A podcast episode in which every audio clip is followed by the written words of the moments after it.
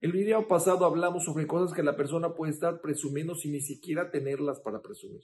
Pero ¿qué pasaría si en realidad sí las tienes para presumir?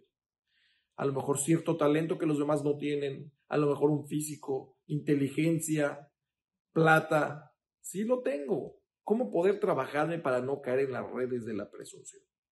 Tenemos que trabajar el saber y tener presente que todo lo que tenemos nos manda Boreolam. Todo lo que tienes en tu vida te lo mandó Boreolam. ¿En dónde firmaste nacer con la cara que naciste? Alguien firmó y escogió qué nariz ponerse, qué ojos ponerse. No, Boreolam te lo mandó. ¿Cuándo escogiste ser inteligente o tonto? Todo eso lo mandó Boreolam.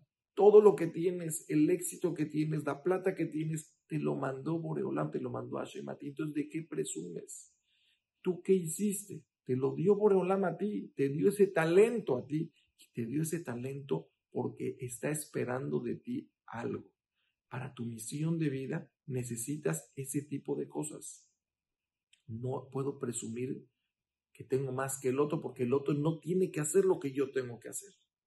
Y por eso Moshe Rabbeinu, a pesar de ser la persona que más conexión tenía con Boreolam, a pesar de ser la persona que tenía el nivel de profecía más alto que todos, el que iba y hacía las plagas, porque era la persona más humilde del mundo, porque él entendía, no soy más que tú por lo que tengo. Boreolam me lo dio y estoy tratando de hacer lo mejor que puedo hacer con las cosas que me dio Hashem.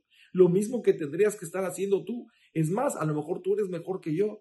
Yo a lo mejor no he eh, desarrollado lo que tú has podido desarrollar en tu vida con, con lo que te dieron a ti para tu misión de vida. Entonces, cuando tenemos claro que las cosas que tenemos nos las dio Boreolam, entonces no tendremos de qué presumir.